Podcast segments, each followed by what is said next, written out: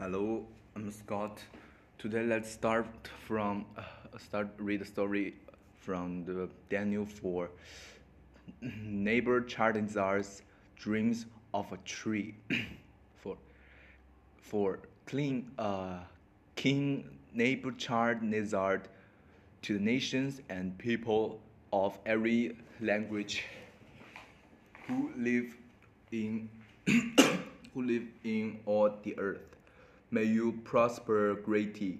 It is my pleasure to tell you about the miraculous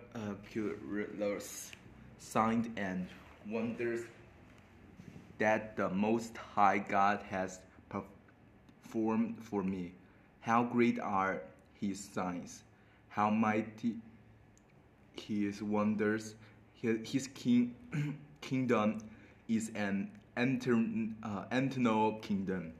His uh, domination endures from generation to genera- uh, generations to generation.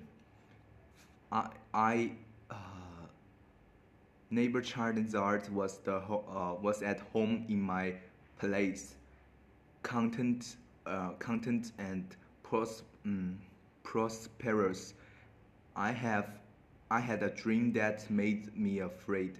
As I was lying in the bed, the images and visions that passed through my mind terrified me. So I commanded, command that all the wise men of Babylon be both before me to interp- interpret the dream for me when the mag, uh, magic, uh, magicians, enchanters, astrologer, astrologer, and diviners came, I told them the dreams, but they could not interpret it for me. Finally, Daniel came into my presence, and I told him the dream. He is called Belshazzar after the names of my God and the spirit of the holy God is in him.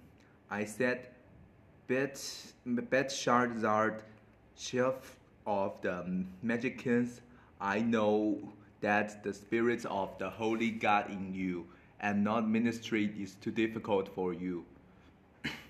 Here is my dream. Here's my dreams in uh, interpret for me. Okay, that's it for today. See you next time.